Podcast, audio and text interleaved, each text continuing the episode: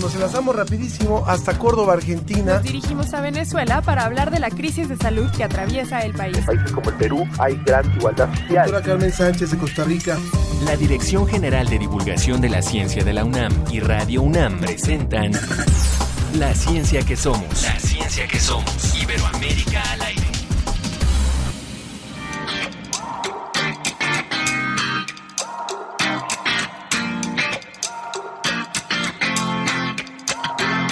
Me vi incrustado en ese lugar de mentiras y de irrealidad, maquillado para lo perfecto. ¿Acaso es real? Pues la vida es mucho más que una oda para lo normal y un mundo robotizado. No es natural. Y dije, no, no, ese no soy yo, yo. Ya no quiero condición, solo amor libre. ¿Qué tal? Muy buenos días, me da mucho gusto saludarles hoy en La Ciencia que Somos, en donde tendremos un programa especial dedicado al evento que hemos estado desarrollando desde el miércoles, jueves y hoy viernes que concluye en el Museo Universum y también en el Museo de la Luz. Somos diversidad, retratos de género. En la música estaremos escuchando diversas canciones que hablan sobre este tema. Recuerden que pueden enviarnos sus comentarios a nuestras redes sociales, en Facebook, La Ciencia que Somos, en Twitter, arroba Ciencia que Somos, y también a través del WhatsApp 55 43 63 90 95.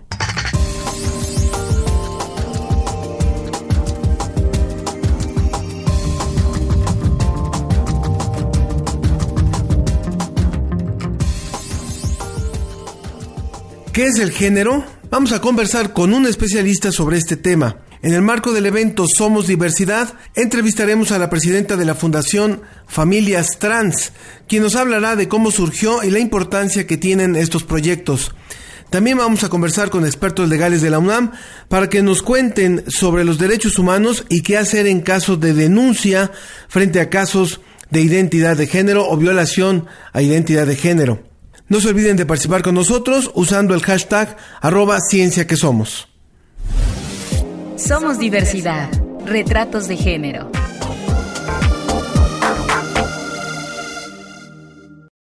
¿Cómo sabes que eres un niño? Porque mi cerebro me dice. ¿Te gusta que mami y papi te apoyen? Sí, porque soy un niño. Ah, bueno, muchas gracias. Hola, yo soy Leticia. Mi hijo es un niño trans. Para mi esposo y para mí ha quedado muy claro desde hace poco más de un año. Él se percibe como un varón. ¿Qué he sentido como mamá al respaldar a mi hijo? Pues un sinfín de sentimientos, desde miedo, incertidumbre, pero al mismo tiempo también he sentido mucha valentía, mi esposo también, mucha esperanza y mucho amor. Eh, porque precisamente desde el amor que le tenemos a nuestro hijo es que estamos enfrentando la sociedad en la que vivimos, que es totalmente binaria, en la que solamente o eres hombre o eres mujer y no hay demás. Entonces, en ese sentido, pues bueno, ha sido maravilloso la experiencia de tener a nuestro hijo porque nos ha abierto hacia la diversidad y hacia las diferentes formas en las que transcurrimos en esta vida.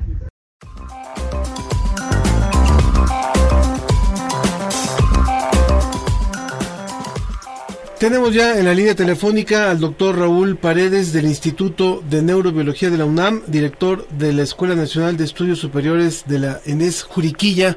Bienvenido a la ciencia que somos, doctor. ¿Qué tal, Ángel? Gracias, Muchas gracias por, recibir nuestra llamada. Y bueno, pues eh, ya, ya estuvo usted por acá en, en la Dirección General de Divulgación de la Ciencia impartiendo su plática.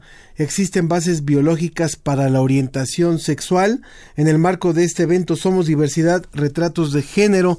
Y yo le preguntaría, bueno, eh, ¿cuál es la respuesta a esta pregunta? ¿Existen bases biológicas para la orientación sexual? Mira, yo creo que es una pregunta que desde luego llama mucho la atención y lo que justo hacemos en la plática es dar pues una revisión a todas las evidencias que nos indican que efectivamente pueden existir o que existen bases biológicas que van a determinar de alguna forma la orientación sexual. Evidentemente algo tan complejo como es la orientación sexual no está determinado por un solo factor. Eso es lo primero que nos debe de quedar claro, ¿no? Sino son varios los factores que en un momento pueden influir durante el desarrollo que pueden determinar la orientación sexual.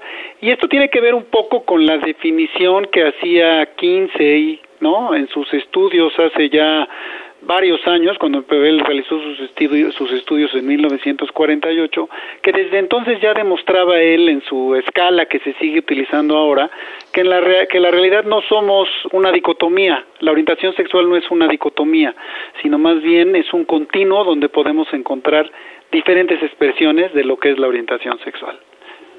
¿No? Y la orientación sexual habría que entender que se define como la atracción sexual que tiene un individuo por otro del sexo contrario o del mismo sexo. Bien, cuando usted dice eh, no es una dicotomía, es decir, no se es varón o hembra o no hay una sola forma de, de ejercer ese rol, pero también dice que hay varios factores que determinan la orientación sexual. ¿Cuáles serían esos factores si no es esta dicotomía que antes se creía y que era como la norma, digamos, en, en muchas sociedades. Sí, mira, lo primero que uno que tiene que entender es que este asunto de la orientación sexual, ya sea la, la, preferencia que tiene uno por individuos del mismo sexo o del, o del sexo opuesto, no es algo reciente si hablamos de cuestiones de homosexualidad, que así es como se aplica el término general para hombres que tienen una orientación sexual por hombres o para mujeres que tienen una orientación sexual por mujeres. Si utilizamos este término de manera genérica, es algo que está dado presente a lo largo de la historia de la humanidad. No es algo que se le pueda atribuir a porque tenemos más información, por lo que comemos, por lo que vemos en la televisión. Es algo que siempre ha estado presente. Las primeras descripciones de esto, pues están, ¿no? Desde los griegos cuando ya había antecedentes y descripciones de eh, la, homosexualidad. Y lo que hacemos en la plática, ¿no? O lo que, lo que hacemos cada vez que damos esta plática es pasar por evidencias que son desde genéticas, de evidencias hormonales y evidencias anatómicas en diferentes pues tanto modelos animales como también eh, evidencias que existen claramente ahora en, en, el hombre, ¿no? Y que lo que hacen es que estos factores generales que nosotros buscamos como cuestiones genéticas, hormonales y anatómicas contribuyen durante el desarrollo para generar en un aspecto, digamos, en los extremos de este continuo, si nos, imaginamos una línea como un continuo, como es la orientación sexual, en un extremo estarían los individuos que tienen una orientación heterosexual y en el otro estarían los individuos que tienen una orientación homosexual. Y en medio pueden haber diferentes expresiones de la orientación sexual. Eh, a mí me gustaría ir en el siguiente punto, por supuesto, hablar de estas investigaciones y de lo que aporta la ciencia para entender las diferentes eh, decisiones de orientación sexual. Pero antes de eso me gustaría retomar algo de lo que usted estaba diciendo. Desde la antigüedad, desde los eh, griegos, desde los antiguos romanos, desde los actuales romanos, bueno, en fin, en, en todas las culturas podríamos hablar de, de esta presencia de seres eh, eh, o de, de, personas que tomaban una decisión de vivir su sexualidad de otra manera eh, con las repercusiones diferentes que podían existir. Pero la pregunta sería, yo creo que en ningún momento de la historia de la humanidad había sido tan abierta esta, esta manifestación o esta decisión de vivir una orientación sexual distinta a la dicotomía de eh, eh, varón-hembra. Sí, en eso estamos totalmente de acuerdo, ¿no? Lo que ha pasado, afortunadamente diría yo, es que cada vez hay más información al respecto y en muchos países, pues ya es una cuestión natural que ni siquiera se discute, ¿no? En los países que tienen más información, en los países donde la gente tiene más acceso a la educación y a la información, ya se ve como algo natural, ¿no? La posibilidad de que existan personas que tengan orientación por alguien del mismo sexo. En otros países, desafortunadamente, inclusive existe hasta la pena de muerte, ¿no? Cuando los, las gentes son este, identificadas como individuos homosexuales, pues hay al menos siete países donde hay pena de muerte, lo cual me parece a mí una barbaridad. Curiosamente, estos países donde la donde existe la pena de muerte son países que tienen un índice de desarrollo humano, que está dado este índice de desarrollo humano por acceso a la educación, por el producto interno bruto y por la salud son los que los países que tienen menor índice de desarrollo, ¿no? Entonces, afortunadamente en países como el nuestro, pues esto ya es, es más fácil, se habla más de ello, la gente está más informada y creo que lo que nos ha llevado es a ser más tolerantes y que la gente que antes no se expresaba, como tú bien dices, que de una manera normal sobre su orientación sexual, ahora lo puede hacer ¿no? Aunque desafortunadamente siguen habiendo todavía casos donde este son perseguidos, ¿no? Por supuesto, y con, y con fuerte con fuertes eh, repercusiones todavía, incluso en, en, nuestro país, en los Estados Unidos, en otros países que supuestamente tienen otro desarrollo eh, económico, ¿no? Así es. Ahora, y, y, qué bueno que toca usted el término de tolerancia, porque fíjese que yo, la verdad es que es un término con el que no coincido, puesto que pareciera que unos le, le dan el chance a los otros. Yo creo que que más bien es el, respetar los derechos de cada uno, ¿verdad? Sí, cuando yo me refiero a tolerancia, me refiero a, a entender que es una cuestión natural, que es una cuestión normal, y si no estamos, este, no coincidimos en la manera de, de pensar, saber que hay diferentes formas de pensar, ¿no? Yo creo que el término tolerancia aplica eso, ser tolerante con el otro que no existe una verdad absoluta. Exacto. Ahora usted lo ha dicho, entender y respetar que es algo que se da de forma natural, que existe de forma natural. Y esto es. Eh, es. contradecido a veces por posturas mucho más conservadoras, no se diga a veces la postura de la misma iglesia o de diferentes iglesias. Eh, ¿cuál, ¿Cuál es la respuesta que ha buscado la ciencia a partir de la investigación para entender eh, que esta estas diferencias entre las funciones incluso cerebrales de personas homosexuales y, heterosexuales pueden eh, demostrarse a partir de estudios concretos. Sí, mira, hay diferentes estudios, desde estudios que yo decía que son estudios este, hormonales y más recientemente estudios genéticos, pero estudios hormonales han demostrado desde los años 60 y 70 en diferentes modelos animales que uno puede modificar el ambiente hormonal temprano, en los animales y al modificar el ambiente hormonal temprano, modificando, este, se modifica la estructura del, del cerebro de estos animales y además se modifica la conducta cuando son adultos, ¿no? Entonces uno puede hacer manipulaciones donde disminuyes la cantidad de testosterona, por ejemplo, en, en, en, en, las, en los machos y puedes tener cuando estos son adultos conductas femeninas o puedes aumentar la cantidad de testosterona en las hembras el cerebro se masculiniza y también se masculiniza la conducta de las hembras. ¿no? Y este es un ejemplo muy claro, y hay muchos estudios que describimos en la plática, ¿no? donde esto se ha demostrado en diferentes especies. Entonces hay estudios y evidencias hormonales muy claras. Hay, otros, hay otro grupo de investigadores ¿no? que han tratado de analizar este, las posibles influencias genéticas, llamémoslas así. ¿no? Y las, los estudios vienen desde estudios que se han hecho, por ejemplo, entre hermanos homosexuales y heterosexuales. Y es más común, digámoslo así, este, la presencia de si un individuo es homosexual, que tenga un pariente homosexual del lado, llamémoslo así, materno. Y eso ha llevado a demostrar que aún en los gemelos que son idénticos, digamos, el porcentaje o la probabilidad de tener parientes u hermanos homosexuales es mayor que en los, en los gemelos que no son gemelos y que, se llaman o que se identifican como gemelos no idénticos. Y curiosamente este año, el mes de septiembre, se publicó en la revista este eh, de, las más reconocidas en, en el mundo, se publicó un estudio de eh, análisis genético donde se analizaron básicamente alrededor de 500 mil individuos que manifestaban diferentes maneras, ¿no? Este, de relacionarse hacia individuos que eran netamente heterosexuales o aquellos que eran homosexuales y se identificaron al menos que, que pueden compartir que hay cinco genes ¿no? que pudieran estar relacionados con la orientación sexual. Entonces, no es que deba existir y se ve de una manera, digamos, muy simplista el gen de la, de la orientación sexual. No hay un gen, hay cuando menos, en este estudio claramente lo demuestra, como les digo que se publicó en septiembre, que son varios genes. En este caso se han identificado al menos cinco genes que pudieran estar involucrados y claro, estos mismos genes podrían producir cambios hormonales, ¿no? Y eventualmente esos cambios hormonales modificar la estructura cerebral. Estamos conversando con el doctor Raúl Paredes del Instituto de Neurobiología de la UNAM, quien es director de la Escuela Nacional de Estudios Superiores, la ENES, en la unidad Juriquilla, allá en Querétaro. Eh, él ha formado parte de este evento Somos Diversidad eh, y que nos interesa muchísimo eh, ahondar en lo que platicó en su charla recientemente el pasado miércoles sobre si existen bases biológicas para la orientación sexual.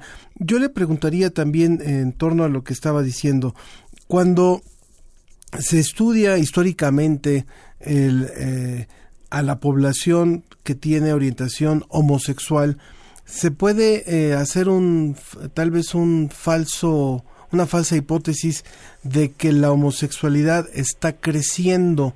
Y yo le preguntaría si esto ha sido más bien que hay una menor restricción en muchos países para no ocultar la orientación sexual o si realmente hay un incremento en el registro de personas con preferencia homosexual. No, yo creo que lo dices muy bien. No, yo de acuerdo a los datos, donde más estudios hay es en Estados Unidos, Canadá y en Europa, dependiendo este, la fuente, digamos, el porcentaje que se ha identificado es alrededor del 5%, ¿no? De la población en los diferentes estudios. A veces un poquito por arriba, a veces un poquito por abajo. Y ese porcentaje, desde que se empezaron a hacer los estudios descriptivos hace 20 años, no ha cambiado. Ciertamente yo creo que lo que ha cambiado, como platicábamos hace un momento, es que hay más aceptación en muchas sociedades como una cuestión natural y hay más apertura de la gente para identificar identificarse a sí mismos con este tipo de orientación sexual, ¿no? Y a veces a veces la gente me, me, pregunta, ¿no? En las pláticas que doy yo a este tema, bueno, pero exactamente lo que tú mencionas, ¿está aumentando? Pues no no no es que esté aumentando, ¿no? Y es una cosa tan a lo mejor tan difícil por las presiones, veámoslos así, sociales, familiares o de los amigos, que yo les pongo otro ejemplo. ¿Cuánta gente conocen ustedes que escogió una carrera, ¿no? Porque por presiones de los papás o de la familia. Todos conocemos a alguien. ¿No? O cuántos conocen a alguien que se casó con alguien por presiones de la familia o por presiones de los amigos o de la o de la sociedad. Todos conocemos a alguien que haya hecho esa situación. Ahora imagínate en algo como la orientación sexual. Las presiones sociales, familiares y religiosas son mucho mayores. la realidad es que nadie se despierta diciendo de un día para otro, ah, ya me di cuenta que soy homosexual. Es algo que viene ya de un proceso largo y que siempre han tenido a lo mejor esa inquietud, ¿no? Es decir, que no es que esté creciendo la población homosexual, sino que las puertas del closet se están haciendo cada vez más grandes. Yo creo que así es, sí, efectivamente, ¿no? Este, las puertas del closet se están haciendo más grandes, pero también afortunadamente la sociedad está haciendo, o muchas sociedades están ahora siendo más conscientes de que es una cuestión natural. Por supuesto. Eh, doctor, como, como investigador, eh, y para ir cerrando nuestra conversación, como investigador en, en un área que es la de la neurobiología, ¿qué ¿qué líneas le faltaría investigar? ¿Qué, líneas le gustaría investigar o le falta investigar a la ciencia en general y también a usted en lo personal sobre este tema para poder encontrar más respuestas y más preguntas? Sí, mira, lo, que pasa es que eh, yo creo que afortunadamente yo pongo el ejemplo de que eh, es como construir un rompecabezas, pero en lugar de un rompecabezas de cinco mil piezas, pues es un rompecabezas de diez mil o quince mil piezas. Siempre que terminas una pregunta, lejos de decir ya acabó la investigación, siguen, ¿no? Nuevas preguntas. Entonces, evidentemente, el tratar de estudiar cómo se generan la orientación sexual, ¿no? O, por ejemplo, algo que demuestra claramente también un componente biológico son estos individuos que se identifican a sí mismos como asexuales y que existen también en modelos animales que se han identificado, por ejemplo, animales que no copulan, a pesar de que los pruebas repetidamente, se ha estudiado más en machos, los pruebas repetidamente con hembras receptivas en varias especies y estos animalitos no copulan. Bueno, en humanos se han identificado individuos asexuales. ¿Qué son los individuos asexuales? Son aquellos individuos que no tienen interés por el sexo, que no les que no les es placentero y que no tienen una necesidad. No quiere decir que no estén interesados en, en tener una relación de pareja, en enamorarse y en tener hijos. Simplemente el sexo no les es placentero ni atractivo. Y entonces estás hablando, como decíamos hace rato, de un continuo más complejo. Este asunto de la asexualidad es algo relativamente reciente que se describió hace 10 o 15 años y que apenas ahora se empieza a estudiar para tratar de explicar cómo se generan estas cosas, ¿no? Y antes, o, este tipo que podemos llamarle, eso no tiene que ver con la orientación sexual, lo pongo como ejemplo de variabilidad biológica, ¿no? Que sería también muy interesante estudiar cómo se genera. Perfecto. Y, para, para terminar, eh, si, si, si hiciéramos un poquito de futurismo, una sociedad más eh, abierta, más respetuosa de la diversidad, de las diferentes eh, orientaciones y elecciones en lo que tiene que ver con la vida sexual, pero también en otras expresiones. ¿Sería una, una, una sociedad más rica o sería una sociedad eh, más liberal y más perdida, como lo podrían pensar algunos? No, yo creo que sería una sociedad definitivamente más rica, ¿no? Es, es, es como pensar ¿no? Lo contrario sería como pensar que el hecho de utilizar o de hablarle a los jóvenes de los condones va a fomentar la promiscuidad o el sexo, ¿no? Lo único que queremos es informarles de que se cuiden. Y aquí el ejemplo sería igual, una sociedad que esté informada y que sepa que es una cuestión natural, como esto y muchos otros este eh, asuntos que hay, digamos, en, en, la población en general y la diversidad de ver eh, diferentes opiniones nos hará unas sociedades todavía mucho más ricas y más tolerantes e incluyentes. Por supuesto. Doctor Raúl, Castro, Raúl Paredes, perdón, del Instituto de Neurobiología de la UNAM y director de la Escuela Nacional de Estudios Superiores, la ENES de allá de Juriquilla. Muchísimas gracias por esta conversación. Al contrario, Ángel, este, muchas gracias a ustedes por la invitación y un saludo a todos tus radioescuchas. Y que viva la diversidad. Así es. Que tenga muy buen día. Igualmente, hasta luego. Somos diversidad. Retratos de género. Soy Nancy Chávez, una mujer de 30 años, originaria de la CDMX y soy feminista. ¿Desde cuándo y por qué lo soy? De acuerdo con mi mamá, desde siempre. Según mis recuerdos, desde que tuve conciencia que muchas creencias con las que crecí y viví resultaban injustas para las mujeres. Ese encasillamiento de que la mujer debe ser discreta, serena, abnegada, obediente, siempre lo he puesto en duda. Procuro siempre buscar la equidad. La historia dice que las mujeres casi no son protagónicas y sin embargo siempre han existido mujeres insumisas, rebeldes y que han marcado la diferencia. Ojalá algún día no tengamos que dividirnos en feministas, sino reconocer y sobre todo aprender que como seres humanos tenemos las mismas capacidades y merecemos los mismos derechos, incluso si eres madre como yo, porque a veces pareciera que se le agrega cuenta a la sentencia, ser mujer y ser madre. Me reconozco como feminista que gusta de coadyuvar a construir mujeres fuertes y en quitar la idea errónea que la peor enemiga de una mujer es otra mujer. Y no, una feminista no odia a los hombres. Yo vivo en pareja con un hombre que asume su paternidad responsablemente y que no me ayuda. Hace su parte en la vida en común que compartimos. Así que no se dejen engañar.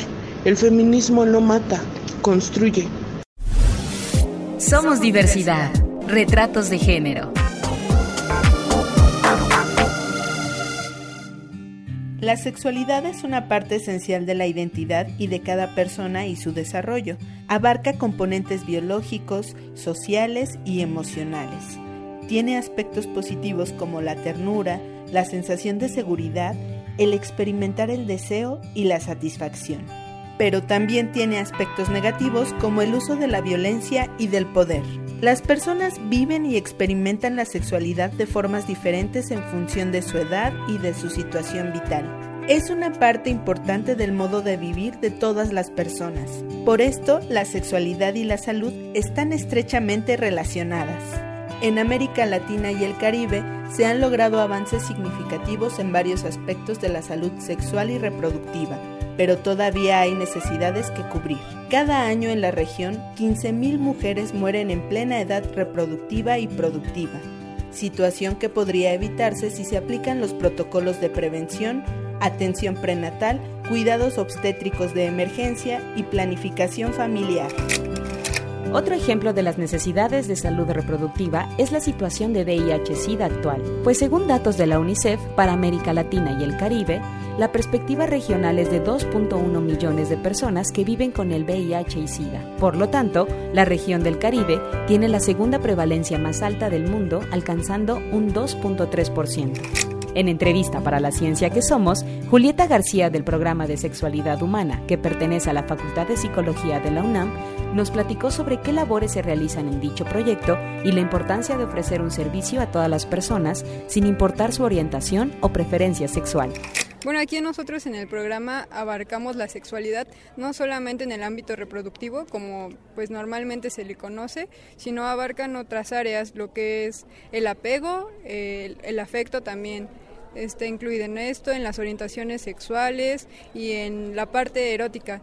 Que, bueno, con erótica no solamente me refiero al placer genital, sino a esta parte placentera, por ejemplo, está la parte de tocarnos, eh, comer cosas que nos gustan, esto sería como la parte erótica. Lo que nosotros buscamos aquí es no dejar afuera a las personas que no son heterosexuales, por ejemplo, nosotros tenemos en cuenta la comunidad gay, lésbica y bueno, a toda la que a la comunidad que pertenece. Buscando así que nosotros integremos estos planes de salud para darle información a las personas las formas de que se cuiden, por ejemplo, los métodos anticonceptivos y los métodos de protección para infecciones de transmisión sexual. La salud sexual plantea un enfoque positivo y respetuoso de la sexualidad y las relaciones sexuales, donde sea posible tener relaciones seguras y placenteras sin obligación, discriminación ni violencia.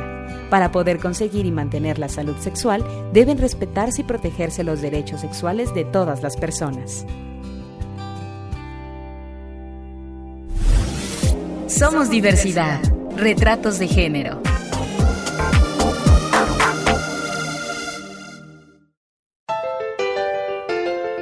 Regresamos a La Ciencia que Somos. Iberoamérica al aire.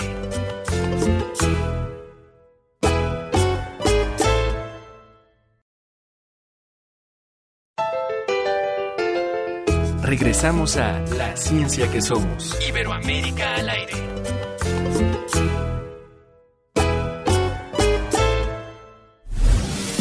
Somos diversidad. Retratos de género.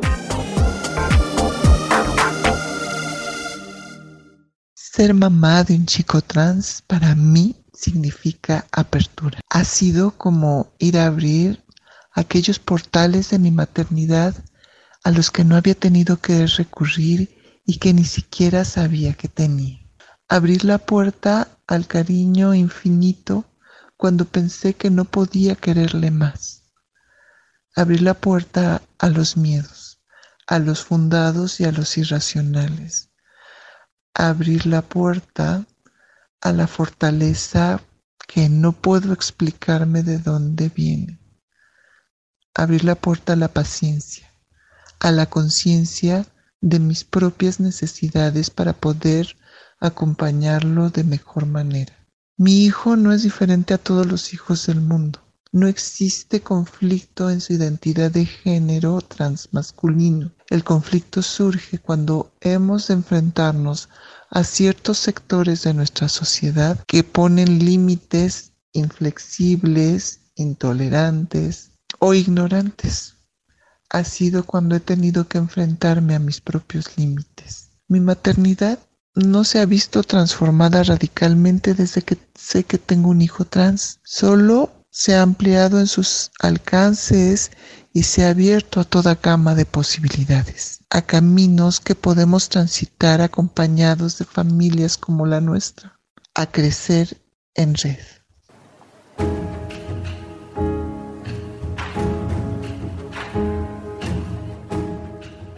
Ahora nos vamos con Claudio Gesto, quien tuvo la oportunidad de entrevistar a la licenciada Tania Morales, presidenta de la Fundación Familias Trans.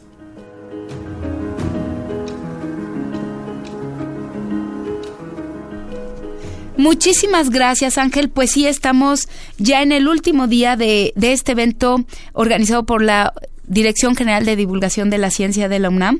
Somos diversidad, retratos de género y a lo largo del programa hemos estado escuchando varios testimonios que a mí no me queda más que decir que hemos estado escuchando testimonios de absoluto amor, amor al mil por mil y, y, realmente son historias de amor, de familias de amor y de amor y de respeto.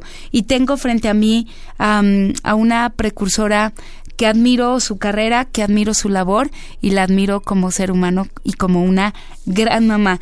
Tengo enfrente de mí, tengo la oportunidad de platicar para todo el público de la ciencia que somos Iberoamérica al aire, con la licenciada Tania Morales.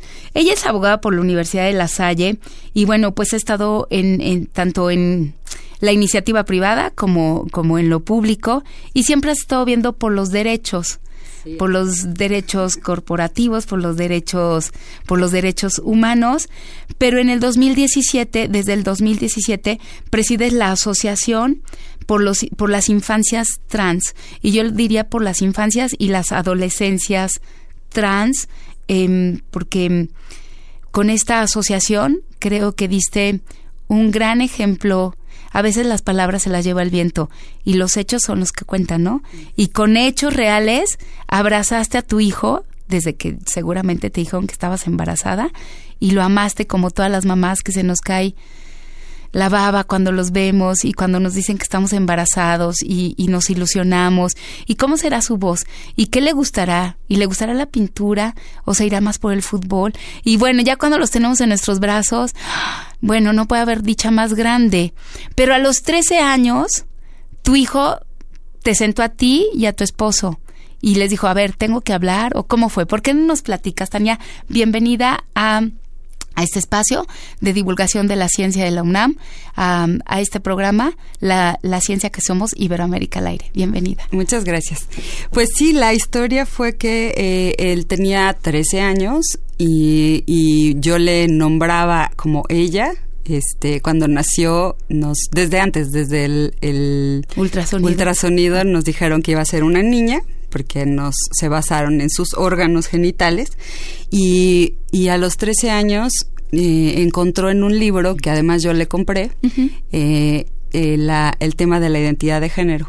Y entonces me dijo, oye, esto es algo que siempre he sentido y que no había encontrado cómo decirlo.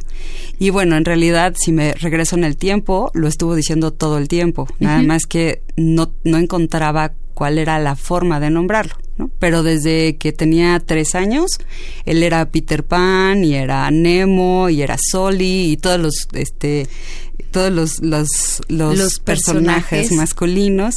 En algún momento a los siete años me dijo, oye mami, es que yo quisiera ser un niño. Y ya sabes, yo así de claro, es más fácil la vida de los hombres, ¿no? este, pero no entendí qué era lo que me estaba diciendo hasta que él tuvo las herramientas para decirme, es esto. Qué bueno que le diste este libro y en este evento que, que todos somos diversidad, retrate, retrato de género, retratos de género, lo que queremos es ser ese libro, esa respuesta para muchas familias y para muchos pequeñitos, como tú dices que a los tres años tu hijo de repente decía, pues yo quiero ser Nemo, quiero ser Hércules, y, y a los siete te dice, ma, yo quiero ser un hombre. Sí. Y, y que tú no entendías esta, estas, e, e, estas frases quizá de él, ¿no?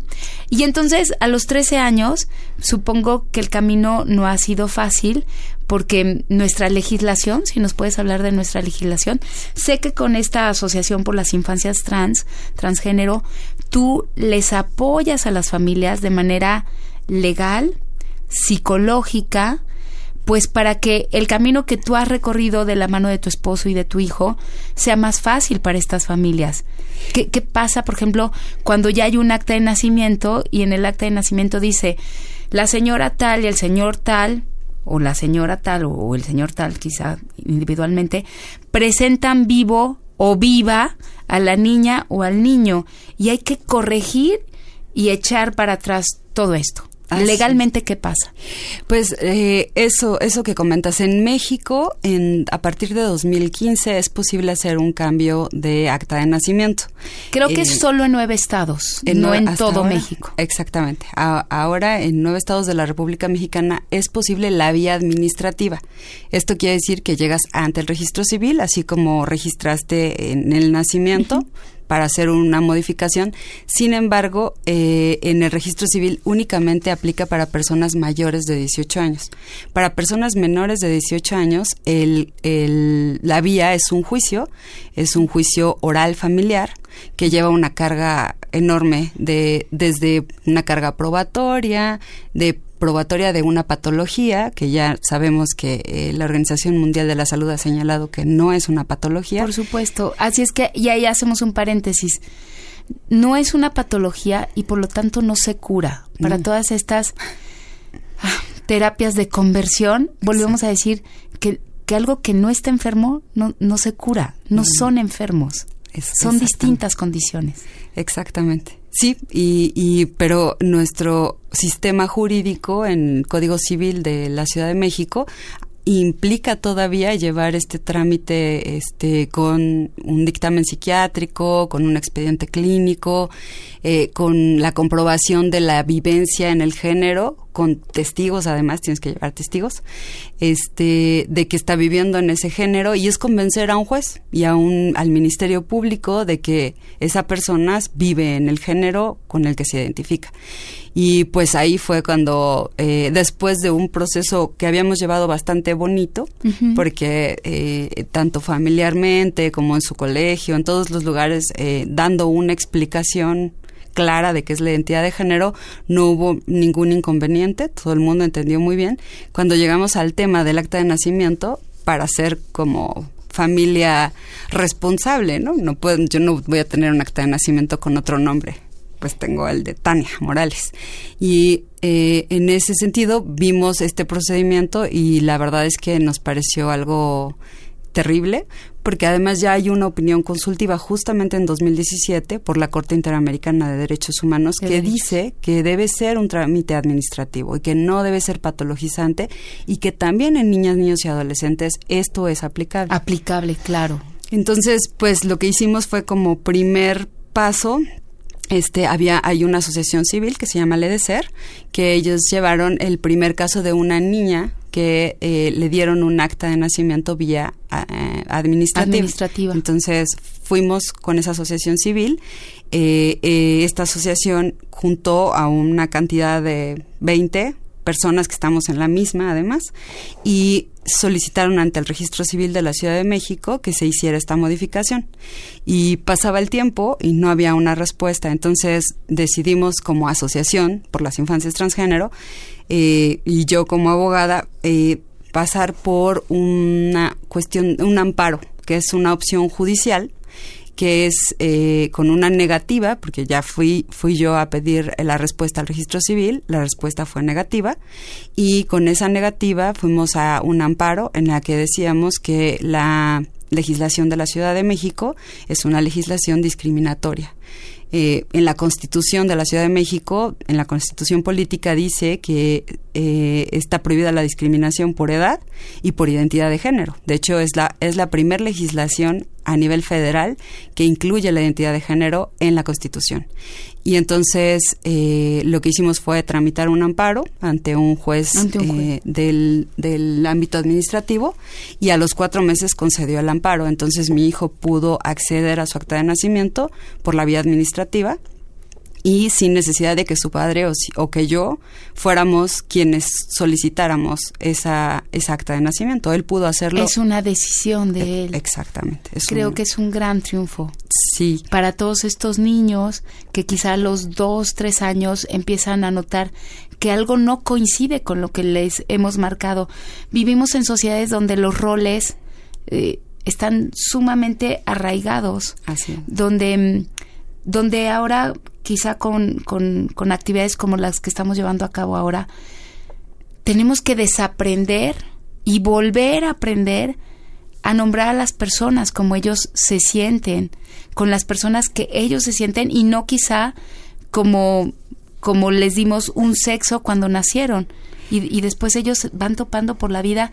Yo me pongo a pensar, quizá lo mínimo 18 años, cuando ya son mayores de edad y ellos optan y dicen, a ver, mundo, párate un poquito porque tengo que hacer una declaración, que muchos le llaman sacar, salir del closet, pero pero tengo que hacer una declaración, pero así he vivido desde que soy niño Exacto. y he tenido que jugar con estos roles o no no tenía las palabras para decirle a mis papás que me sentía un poco incómodo, raro, excluido en los juegos de la de, la primaria, en la secundaria. Sí, así es. En, de hecho, hay una, la encuesta infantil y juvenil del 2018 que hizo el Instituto Nacional Electoral, el INE, eh, la hace sobre género. Y en esta encuesta es impresionante porque se encuestó a 5 millones y tantos de niñas, niños y adolescentes del país.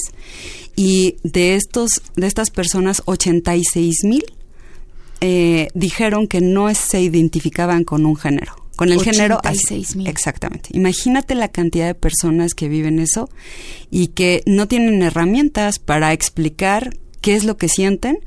Y si tienen las herramientas, muchas de las veces la, la familia es como inicialmente el primer obstáculo y después la escuela y básicamente también las instituciones públicas, ¿no? Es- si, si tenemos una legislación que les dice, no, tú no puedes hacer esto hasta que tengas 18 años, pues es como si eh, dijéramos que una persona comienza a vivir a los 18 años, ¿no? Imagínate la- los años perdidos. Sin duda y sin poder ser libres. Así Eso es. me parece muy fuerte. Simplemente, si nos ponemos en sus zapatos, y voy a poner un ejemplo de zapatos, cuando de repente los zapatos ya te aprietan, y dices, ay, ya no aguanto estos zapatos, me urge llegar a mi casa, me los tengo que quitar. Pero estás trabajando, estás en la escuela y, y no puedes andar descalzo. O de repente la etiqueta de la ropa te está molestando todo el día, todo el día. Dices, ay, ya no, ya no puedo con esta etiqueta, me está molestando. Hay algo que no, que no me deja estar bien. Pues ahora imagínate con tu identidad de género. Que, que pasen 18 años mínimo, porque habrá otras personas que pues han tenido que vivir con más años sin saberle poner un nombre ni siquiera a este sentimiento y a esta identidad.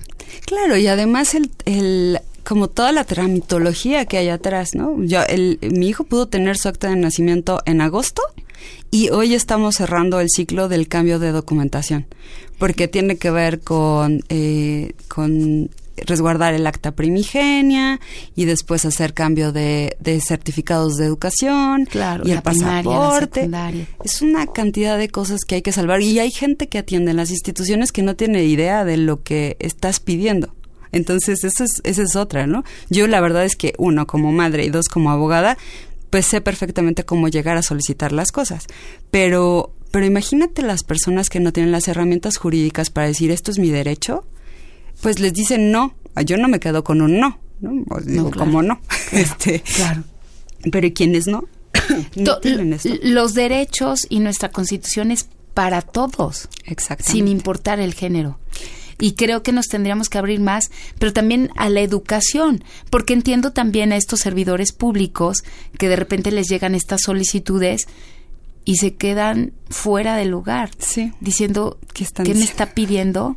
Y, y no es de que ellos no quieran ayudarnos, simplemente que no saben cuál es el trámite, pero también creo que entre más hay estas solicitudes para que más gente sea feliz como tu hijo Exacto. y que vivan en la libertad de su identidad de género, más fácil serán e- estos trámites y no solo en nueve estados tengamos esta apertura y esta inclusión, sino que en todos los estados Claro, y que no sean eh, las, los temas para per- personas menores de 18 años a través de un amparo. Es- en la semana pasada o la antepasada hubo dos amparos en Yucatán, en Querétaro, y, o sea, en un total, hay un total de cuatro amparos en la República Mexicana en el que se le otorga un acta de nacimiento a una persona menor de 18 años. Pero, y, pero es otra vez, el tema es cómo, cómo vamos a llevar amparo esto. Hay que corregir las legislaciones. Ese es el tema, ¿no? Porque no puede ser el acceso a los derechos solo a las personas que puedan llevar un, un juicio de amparo, que puedan pagar o que puedan conseguir una asociación que les lleve ese tema, porque también las asociaciones no van a estar, no tienen la capacidad o no tenemos la capacidad de atender a 86 mil personas, ¿no? Como supuesto. muestra, para empezar. Por supuesto, yo hace rato decía realmente un ejemplo muy simple, eh, traer un calcetín que te está apretando, un zapato que ya no aguantas, una etiqueta que te está lastimando en la espalda. Pero mm, si nos vamos a cosas reales, de por lo menos esperarme 18 años, eso nos puede llevar a un suicidio, a una depresión. En este programa, en la ciencia que somos, siempre hemos estado hablando y estamos preocupados por los niveles de depresión que se dan en los niños y en los adolescentes. Eso en algunos casos lleva al suicidio.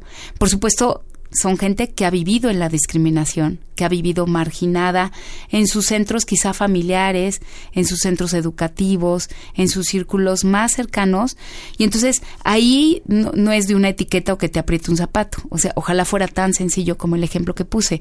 O sea, ¿qué pasa con todas estas personas que sí intentan suicidarse y que algunos de ellos desafortunadamente pues lo llevan a cabo y lo efectúan? O que viven en constante depresión porque no saben cómo ponerle nombre a este sentimiento y a esta condición que tienen. Sí, pues porque viven además en un mundo que eh, todo el tiempo les está diciendo que son diferentes o que no existen, ¿no? Eh, eh, tenemos en, en los espacios educativos nunca vemos un ejemplo de una un maestre, ¿no? Un maestre o una maestra trans o un maestro trans. No tenemos ejemplos en la currícula de la escuela, en los libros de texto de personas trans que hay personas trans que han hecho cosas por México, por la historia, por la ciencia. Esos ejemplos no los tenemos. Entonces, continuamente les estamos diciendo a estas personas que su experiencia es inválida, que no existen y ese es en el día a día, aún sin querer, ¿no? Porque seguramente las personas cisgénero como yo y como, como tú y como yo, este, no tenemos intención de, de estar negando su existencia, pero, pero eh, hoy el sistema educativo tiene muy claro que estas personas, hay, hay vivencias así, eh, no están incluidas estas personas desde la parte administrativa, los docentes, los ejemplos, y no hay opciones para las niñas y niños en este sentido. ¿no? Eh, hubo este año eh, el uso de uniformes neutros, eventualmente pensamos que iba a ser como una posibilidad en lo que las personas que, la asociación acompaña podían eh, tener su acta de nacimiento para que en los colegios no fuera un tema de porque en tu acta de nacimiento dice que eres niña, te tienes que formar en la fila de niñas y tienes que hacer deporte con las niñas, claro, ir porque, al baño de niñas. Porque estamos eh, acostumbrados a eso. Las niñas y los niños se forman de este lado, hasta las actividades cambian. Exacto. Y también podemos caer en deserción escolar. O Sí. sea, exactamente los niños y los adolescentes hasta los 18 años están exactamente en esta etapa formativa. Exacto, y eso es lo que sucede mucho. Desde la asociación lo que yo veo mucho es eh, adolescentes que ya no quieren ir al colegio y con toda la razón, porque es eh, hablan con, con los maestros, con directivos, hay escuelas que están muy bien, que tienen muy buenas prácticas, hay colegios que no, y entonces eh, pues no sentir que puedes eh, ser libre pues hace que quieras eh, desertar. Y a veces, muchas de las veces, eh, el espacio educativo es el espacio en donde esa persona podría existir mejor, porque quizá en su casa tiene la complicación más grande. Entonces, donde podría haber un espacio de libertad, un espacio de expresión, una tregua, exactamente, sería el colegio. Pero tenemos todo esto, es como todo un sistema institucional tiene que ver con un acta de nacimiento. Entonces, si tu acta de nacimiento dice que eres eh, Pedro, pues eres Pedro y se acabó, ¿no? Ni para, Para el el resto acceso de tus días. Exactamente. Y pues la idea es, es también modificar eso. Desde la tenemos una estrategia también legislativa que ahorita está en, en el Congreso local. este, la, está una iniciativa que se presentó el 10 de octubre de este año para por, por, parte de Paula Soto Maldonado, que es una diputada de Morena. De Morena. Ajá. Ella presentó la iniciativa eh, para modificar el Código Civil y de Procedimientos Civiles y que las personas menores de 18 años puedan tener acceso a esta acta de nacimiento. Ahorita estamos en un momento crítico porque tenemos hasta el 24 de noviembre para que se dictamine esta iniciativa y se pueda votar. Si esta iniciativa pasara y se votara, pues sería una oportunidad histórica a nivel Latinoamérica también, porque en ningún país de Latinoamérica eh, se es posible el acceso a vía administrativa sin restricción de edad. Entonces, pues bueno, la Ciudad de México y México tiene una gran oportunidad y la idea es que pues se vayan eh, extendiendo a los demás estados de la República Mexicana. Ojalá así sea y estaremos más que atentos para que nos puedas avisar aquí en La Ciencia que Somos y sería un gran paso. Si nos pudieras dar algún teléfono o alguna página de la asociación para los papás, para los niños, para los adolescentes que te quisieran contactar, porque les das orientación jurídica, orientación psicológica, y entonces creo que todo este camino que ustedes han empezado a marcar sería muy benéfico para todas estas familias. Y también algo que nos interesa muchísimo es el, el la el fortalecimiento del tejido social. O sea, hoy somos familias que acompañamos a estas personitas. Entonces, si hacemos comunidad, podemos ayudarlos. La página de internet es www.infanciastrans.org. Mi correo es tania infanciastrans.org eh, hola arroba infanciastrans.org y el teléfono 55 40 55 06 71. ¿Es un celular? Es un celular. 55 40 55 06 71. 71 y las páginas las pondremos también en nuestras páginas de Facebook. Muchas Te agradecemos muchísimo, Tania. gracias por el espacio. Por todas estas historias de amor, en verdad, de los padres hacia sus hijos, que estos hijos crezcan rodeados de amor, con la identidad que ellos sienten y con la que quieren vivir y que sean libres y que sean respetados. Así es. En un mundo mucho más incluyente todos somos diversidad. Todos. Muchas gracias. Muchas gracias a ti, Tania. Muchísimas gracias. Continuamos en La Ciencia que Somos Iberoamérica al aire. Somos diversidad. Retratos de género.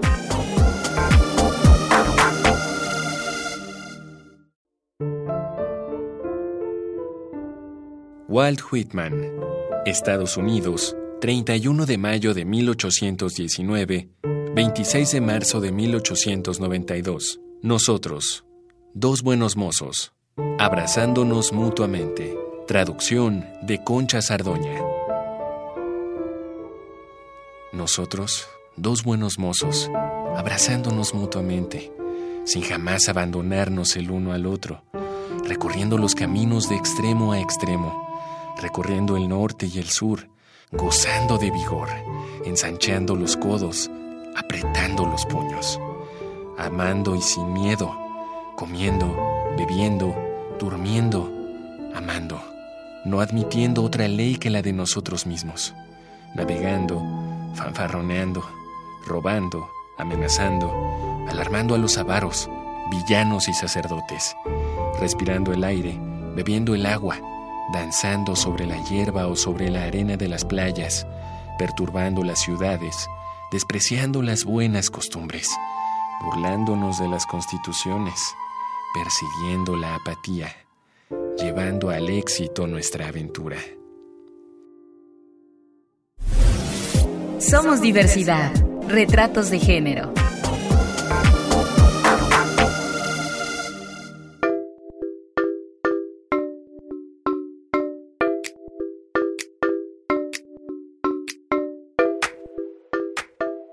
Continuamos en la ciencia que somos y bueno, pues ya están aquí con nosotros la licenciada Anel Tagle, experta en violencia de género y subdirectora y coordinadora de la implementación del protocolo para la atención de casos de violencia de género de la UNAM. Bienvenida. Muchas gracias, Ángel. Muchas gracias por estar aquí. Y también el licenciado Julián Nava Hernández, que es coordinador de la unidad para la atención de denuncias también de la UNAM. Muchas gracias. Gracias a ti. Y bueno, pues en, en la Dirección General de Divulgación de las Ciencias se está desarrollando este evento que ha sido realmente muy importante. Hoy es el último día, se le ha llamado Somos Diversidad, Retratos de Género, donde a lo largo de tres días se ha querido reflexionar sobre distintos temas que tienen que ver con lo primero, la diversidad y después lo que es el, respeto o la promoción de una cultura de respeto a, esta diversidad.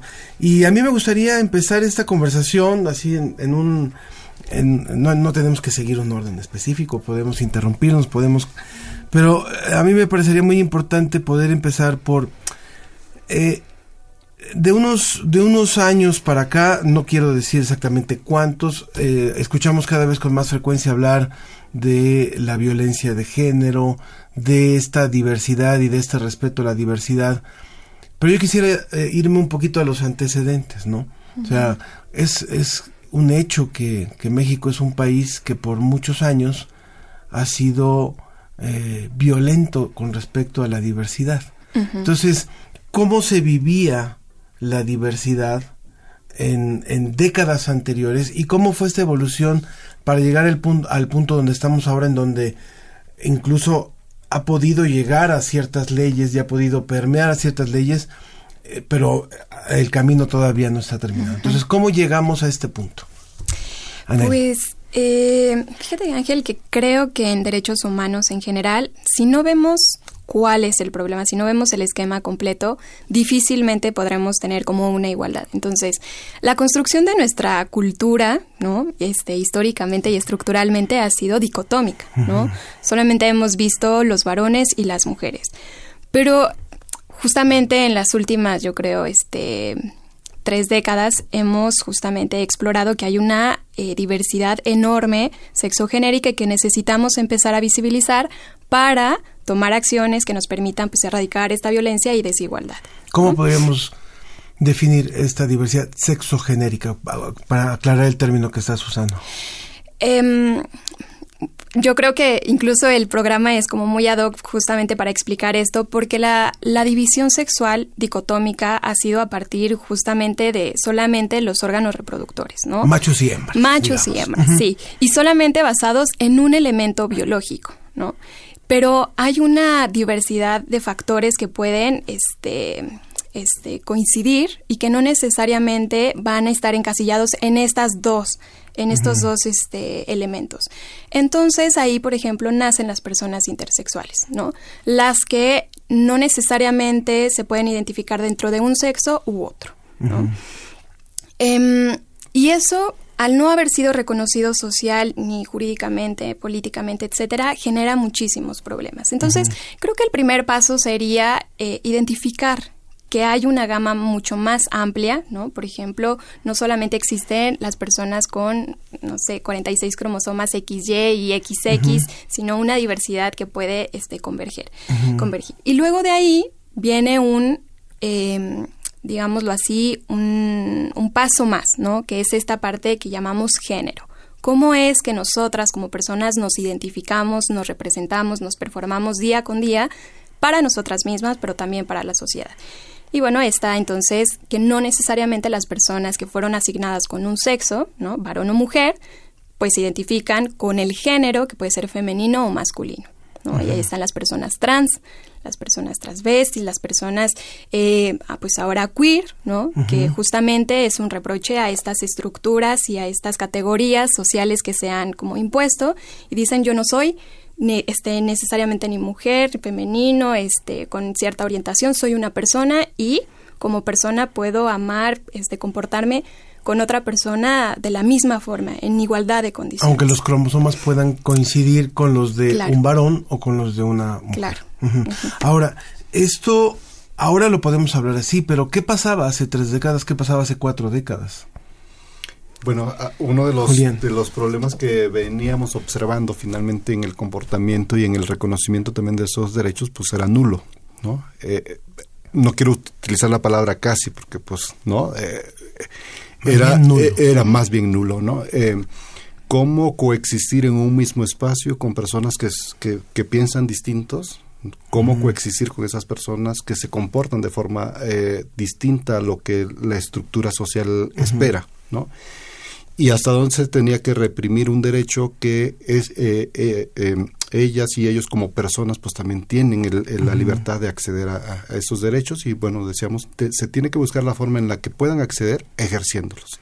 Una vez ejerciéndolos, pues viene el reconocimiento y creo que se ha construido todo un andamiaje jurídico para hacerlos partes, ¿no? De, de no solamente en la vida social, sino también política, en la toma de decisiones, en cualquier espacio de desarrollo profesional, incluso desde el reconocimiento en la familia, porque también ahí jugaba un, factor fundamental, ¿no? Esas estructuras, cómo es que se venían, qué es lo que esperaban de un hijo eh, hombre, qué esperaban de una hija mujer, qué tipo de comportamientos, qué tipo de em, resultados pudieran ellos obtener en el futuro, ¿no? Respecto de este tipo de comportamiento. Entonces, eh, yo creo que a lo largo de esos 30 años se han ido eh, generando grandes cambios y uno de los cambios que creo que ha sido más importante es la propia organización desde la misma comunidad.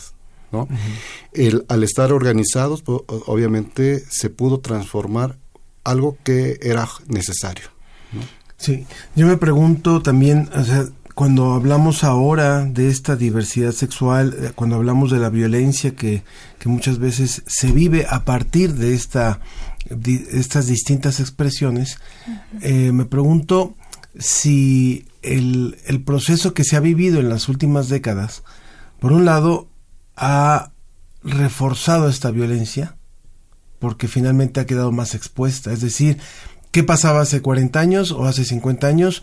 Tal vez, eh, quiero, ustedes me dirán si es correcto, había por un lado un ocultamiento, o sea, era una negación de algo que existía, y había menos manifestaciones de esta diversidad de, de transgéneros, de, o sea, de, de, la forma en la que se expresaba, o sea, o de lo queer, tal vez era más los, eh, las lesbianas, los homosexuales y casi, y, tal vez algunos bisexuales por ahí que se, pero lo demás quedaba oculto o no se manifestaba y era sancionado Exacto. Eh, socialmente y, y, religiosamente a partir de, de creencias religiosas. Pero ahora hay una explosión de expresiones que tal vez también han vuelto más vulnerable a esta a esta comunidad y, y por otro lado le ha permitido luchar por esta visibilidad. No sé si estoy eh, si estamos en lo correcto. Claro, antes yo diría eh, justamente había eh, pues una represión, ¿no? Muy clara punitivamente porque no estaba, por ejemplo, y no era que no existiera. Exacto, y no era que no existiera, se daba, pero no era reconocido jurídicamente ni socialmente ni bueno en la religión, etcétera. Y también y hace muy poquito seguía siendo estigmatizado como una enfermedad, ¿no? Por ejemplo, las personas homosexuales y estas dichosas terapias para este volverse otra vez heterosexuales, ¿no? Que no tienen sentido. todavía siguen en ciertas comunidades promoviéndose, ¿no? O por ejemplo, las personas trans que estaban justamente en este catálogo de la OMS, ¿no? Que era una enfermedad mental que afortunadamente ya se sacó, pero que sigue siendo reproducido socialmente. Eh, ¿Qué pasa ahora? No, no sé si haya más violencia. Yo creo que más bien cada vez se visibiliza más, ¿no? Este, hay un grupo que está luchando por el reconocimiento de sus derechos, pero también hay ciertos grupos que consideran que eso genera pues pérdida de ciertos privilegios, ¿no? Entonces, sí este se visibiliza más, se denuncia más con las redes sociales. Pues, por ejemplo, en la toma de decisiones, ¿no? justamente hoy en la mañana eh, vi que en, la Unión Europea acaban de sacar una encuesta, estadísticas en todos los países de la Unión Europea, de cómo está la igualdad de género, ¿no? Y también ahí la representación, por ejemplo, de las comunidades eh, eh, con diversidad sexogenérica, ¿no? Y hay un gran eh, una gran falla, ¿no? También desde la democracia en la representación, toma de voz, por ejemplo, en los puestos políticos, ¿no? Entonces, el que ya exista este reconocimiento de que la pluralidad de, la, de, una sociedad tendría que estar representada en la toma de decisiones, ya es la pérdida de ciertos privilegios para un sector que generalmente había estado ocupando esas posiciones, ¿no? Puede ser uno. Sí, a mí me interesa mucho. Les recuerdo que estamos conversando con la licenciada Anel Tagle, experta en violencia de género y subdirectora y coordinadora de la implementación del protocolo para la atención de casos de violencia de género de la UNAM y también con el licenciado Julián Nava Hernández, coordinador de la unidad para la atención de denuncias también de la UNAM, ambos de la oficina de la abogacía general de aquí de la, de la UNAM. y estamos conversando sobre este tema, sobre lo que es diversidad y violencia de género.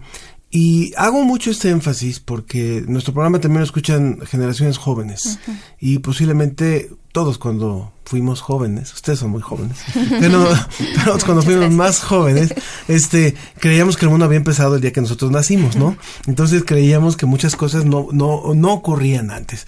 Y tal vez esta lucha de por una visibilización no la tienen muy consciente muchos jóvenes, sobre todo sobre lo que pasaba, sobre la forma en la que se vivía esta diversidad y por qué es importante lo que está ocurriendo y por qué es importante que hoy en una radiodifusora abierta podamos estar hablando de este tema cosa que no ocurría hace, hace 30 años. exactamente.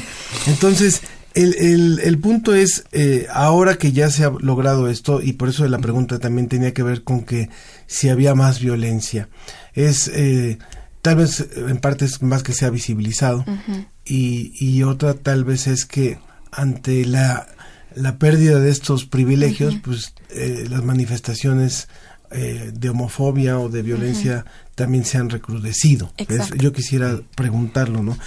Pero eh, sí, me parece, sí me parece muy importante porque estamos en un momento histórico en, lo que es la lucha por el respeto a la, a la diversidad y a, y a, las propias decisiones finalmente en muchos sentidos, no solamente en lo que tiene que ver con la expresión sexual.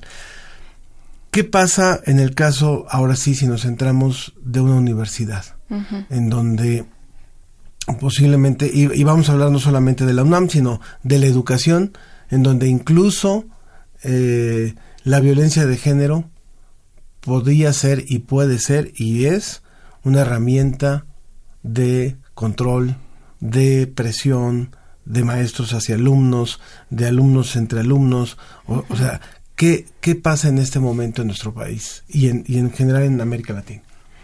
Julián. Yo creo que nos ha costado como sociedad muchísimo y como comunidad universitaria eh, nos ha acosado de, de igual forma, ¿no? Primeramente, el reconocimiento a, este, mm, a esta comunidad, obviamente, eh, para muchos que no, no coinciden o que no eh, comprenden finalmente lo que se vive, ¿no? O cómo es que vive también esta segregación, esta, eh, esta nulidad, ¿no? Como persona desde la familia, desde lo religioso, desde lo social. Entonces, pues obviamente son patrones que vamos a venir a reproducir en cualquier esfera de desarrollo, tanto académico como profesional. Si eso choca con, con si, si choca con mi estructura social, yo como académico, obviamente va a ser muy difícil poder tener una, una interacción de forma sana con, con una persona de la comunidad. Eh, de la diversidad. Y en su caso, esa misma conducta la voy a reproducir y, se em, finalmente representa un modelaje para los alumnos. Los alumnos al ver que yo como académico hago esto, pues obviamente viene el modelaje y viene la reproducción. No, con ello quiero decir que se da en todas las todas las este, interacciones y que tiene que ver obviamente con eso cómo es que fuimos eh, estructurados, cómo fuimos creados, qué observamos, qué vimos, y a partir de lo que aprendimos es lo que vamos a, reproducir. este, yo creo que hemos pasado de esa violencia física, de esa cacería que, que, se, realizaba hace muchos años, ¿no? y que las personas que tenían una em, identidad diferente a la que la, la sociedad espera, pues obviamente se, se daba esta, este ocultamiento, esta, esta este aislamiento ¿no? por parte de, nuestros colegas. Pero al ir reconociendo estos derechos, obviamente la violencia yo creo que no ha bajado en intensidad, simplemente ha cambiado la forma en la que ésta se desarrolla, ¿no? Hoy día hemos visto que la violencia es más a través de redes sociales, a través del, del, propio bullying, ¿no?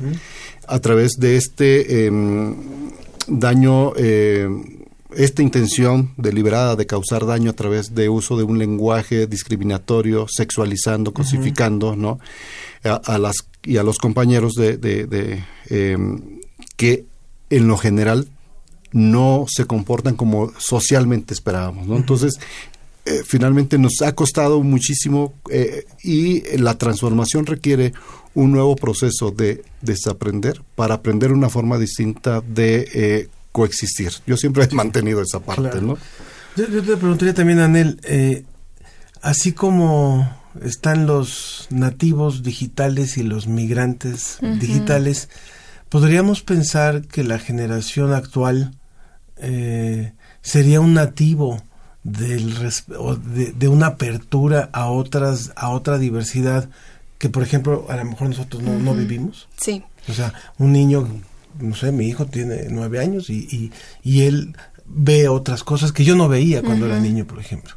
Definitivamente, yo creo que sí hay un cambio, ¿no? Generacional, en donde hay una apertura, este, ya no hay tantos tabús sobre hablar sobre esta diversidad sexogenérica, hay una inclusión mayor, pero claro, sigue existiendo, pues, un, todavía una parte que tendrá que trabajarse socialmente, ¿no? Para que pues, se elimine esta discriminación.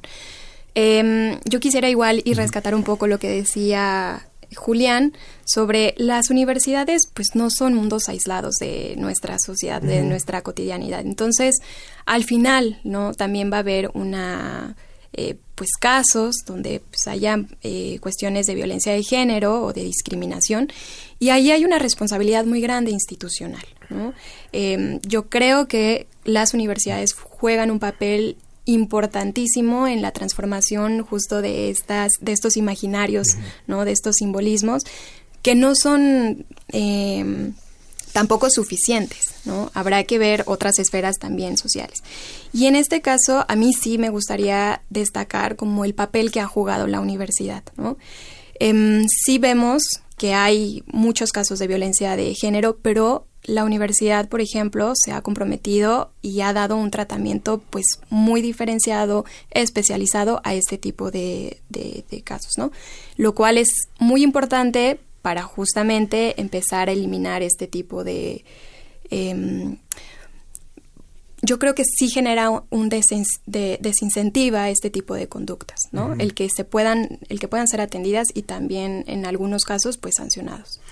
Estamos hablando de un, de un tema que es muy, muy trascendente, que tiene que ver también con, con la formación de una nueva cultura, de reaprender o de, de poder eh, cambiar el chip en, algunos sentidos de lo que de lo que se ha aprendido culturalmente, eh, religiosamente o doctrinalmente y no es fácil para una sociedad. ¿Qué pasa en otras en otras sociedades de América Latina?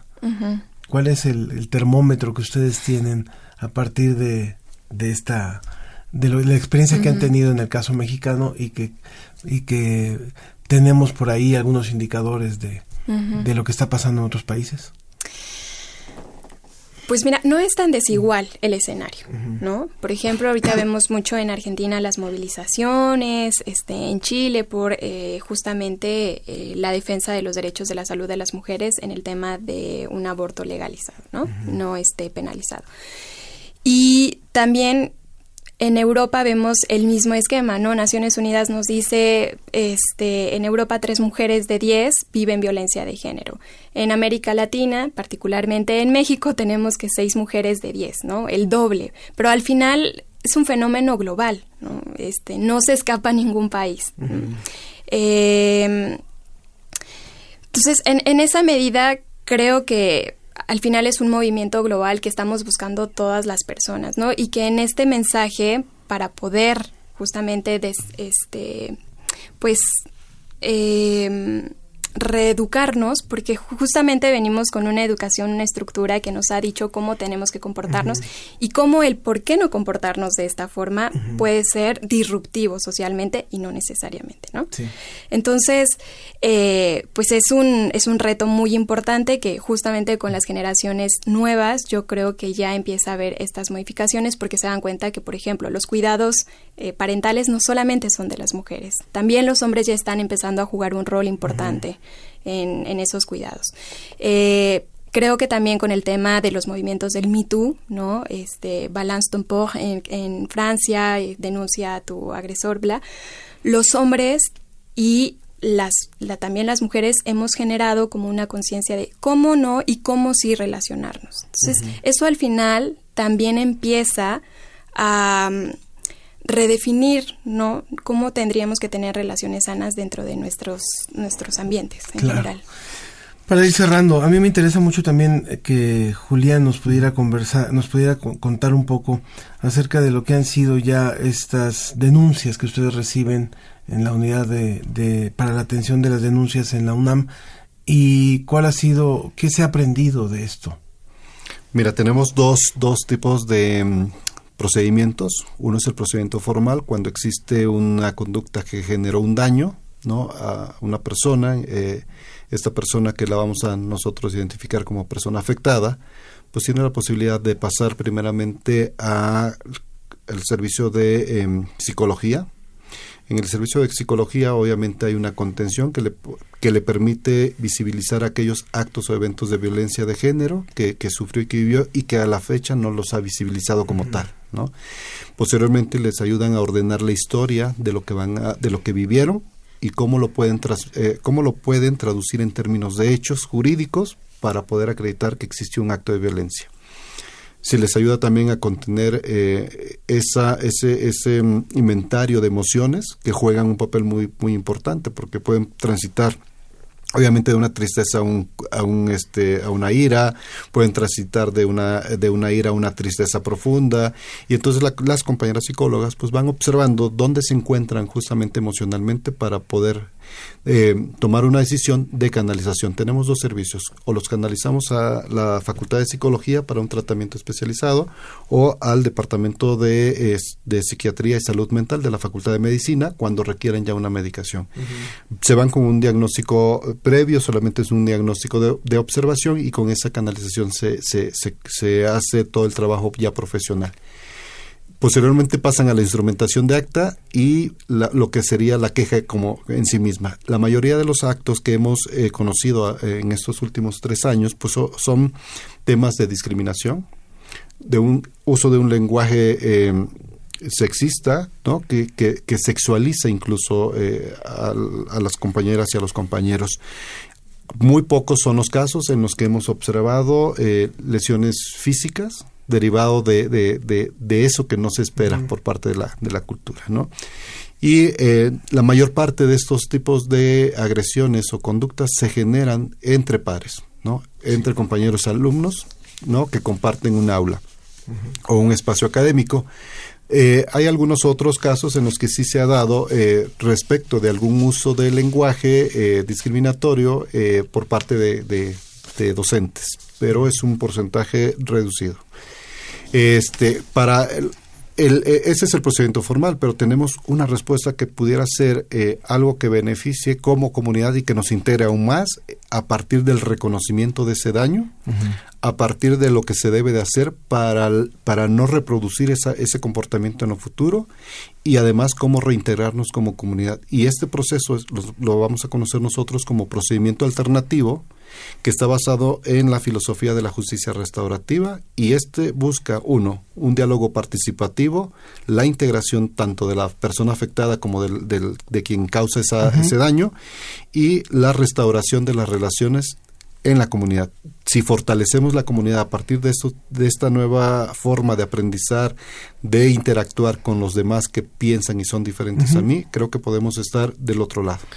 ¿Dónde puede encontrar el público más información sobre este protocolo y sobre esta unidad de atención? Sí, en la página igualdaddegénero.unam.mx está el protocolo, su versión amigable, porque puede ser un poco técnico el primero, eh, esquemas, los diagramas de los procedimientos, información también sobre eventos que se llegan a hacer desde la oficina u otros espacios y bueno, este justicia restaurativa, por supuesto. Muy bien.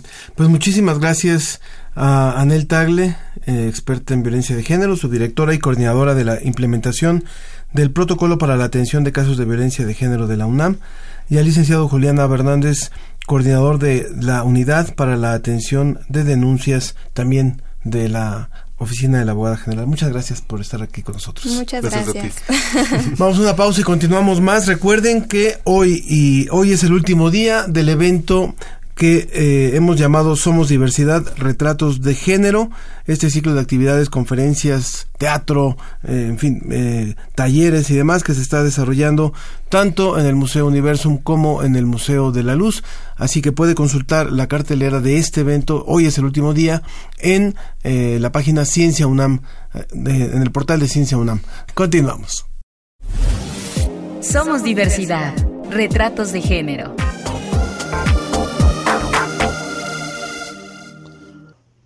Hola, mi nombre es Enrique Jiménez, soy un hombre de 56 años.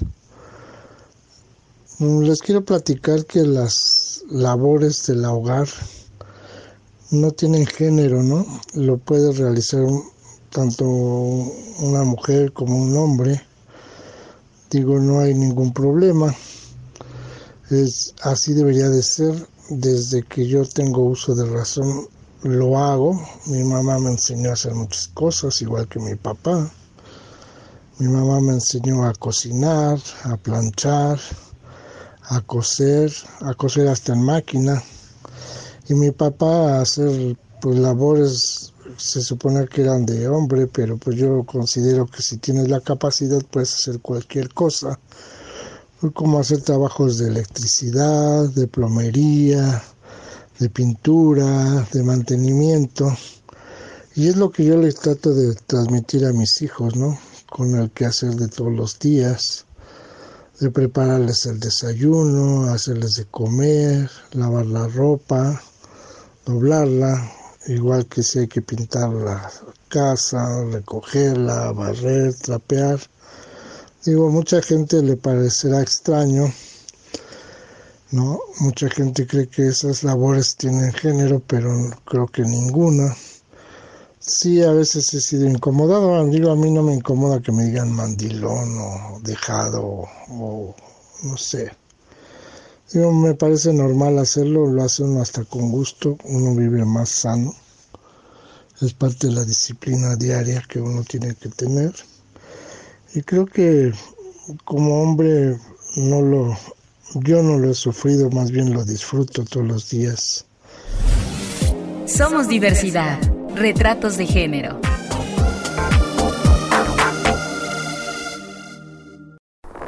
La Dirección General de Divulgación de la Ciencia de la UNAM presenta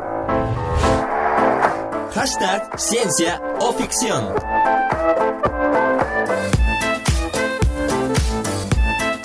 Vivir en pareja engorda es ciencia. Oigan, ustedes se han preguntado, yo creo que todos, tienen pareja y de repente están felizmente enamorados, casados, ennoviados. ¿Y qué pasa? Empezamos a engordar.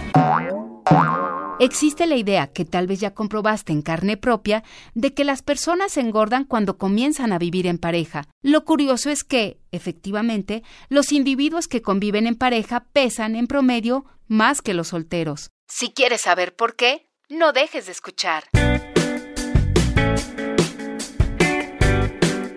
Una investigación alemana que observó a casi 21.000 personas durante 16 años concluyó que la convivencia en pareja provoca un aumento de peso, tanto a los hombres como a las mujeres.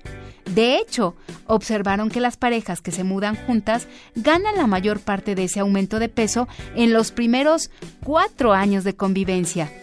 Sin embargo, esos kilitos adicionales no están relacionados con el estado civil, sino con los cambios de hábito y de estilo de vida que implica vivir en pareja. Así que esto sí suele suceder, aunque no por las razones que pensabas. Es decir, no importa si hubo matrimonio de por medio, el solo hecho de cambiar tu forma de vida y ajustarse a la nueva experiencia puede hacerte subir de peso.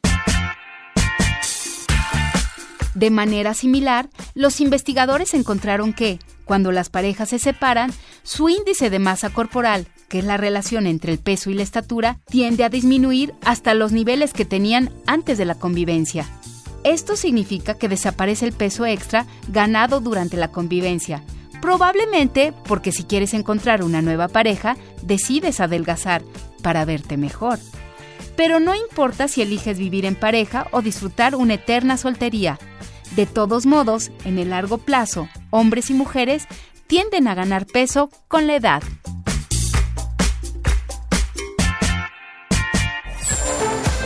Esto fue una producción de la Dirección General de Divulgación de la Ciencia de la UNAM. Hashtag Ciencia o Ficción. Esto fue todo por hoy. Les agradecemos mucho que hayan hecho con nosotros la ciencia que somos y nos escuchamos la próxima semana en punto de las 10.30 para quienes nos escuchan en vivo y si no a través de alguna de nuestras retransmisiones. Excelente fin de semana. La plaza en estado sideral para comer algo bien rico. Veo que aún hay gente que se acuesta en el pasto. El mundo no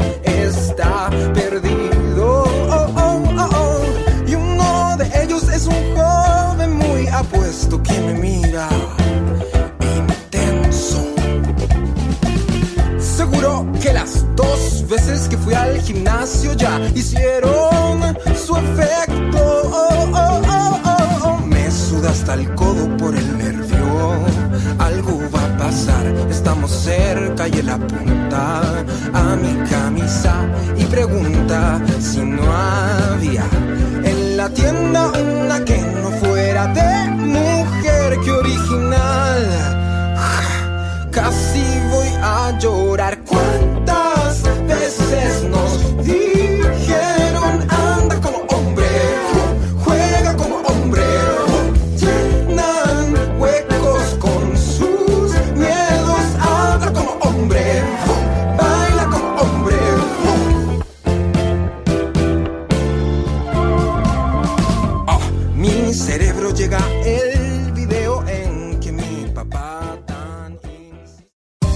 Esto fue La Ciencia que Somos. Iberoamérica al aire.